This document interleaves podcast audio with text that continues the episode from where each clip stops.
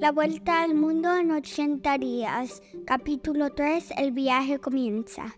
A las 7.50, Mr. Fogg entró en su casa, sorprendiendo a Jim Passepartout, que le esperaba a las 11 de la noche. Jim, necesito hablar con usted. Por supuesto, ¿qué es lo que ocurre, Mr. Fogg? Hace apenas unas horas le he contratado y me ha dicho que quería olvidarse de su apodo de Passepartout.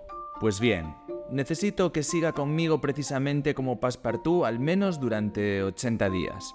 Después del viaje le aseguro que le llamaré Jim y llevaremos una vida tranquila. ¿80 días? Sí, vamos a dar la vuelta al mundo. ¿La vuelta al mundo? Murmuró Passepartout pasmado y abriendo los ojos como platos. No hay tiempo que perder. ¿Y el equipaje? Nada de equipaje, solo una bolsa con dos camisas de lana y tres calzones de invierno para cada uno. Passepartout quiso contestar, pero se había quedado mudo.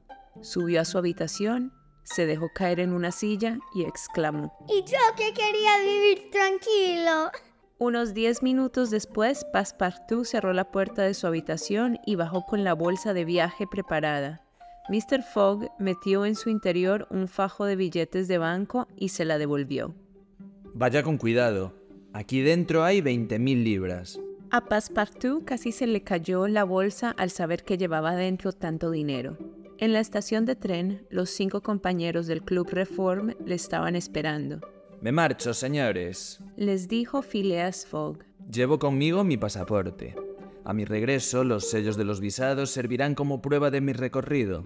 Eso no sería necesario, Mr. Fogg. Afirmó Ralph.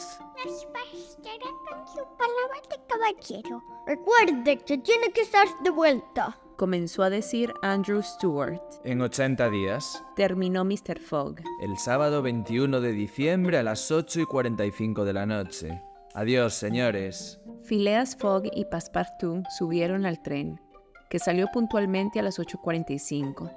El cielo estaba muy oscuro y caía una lluvia fina.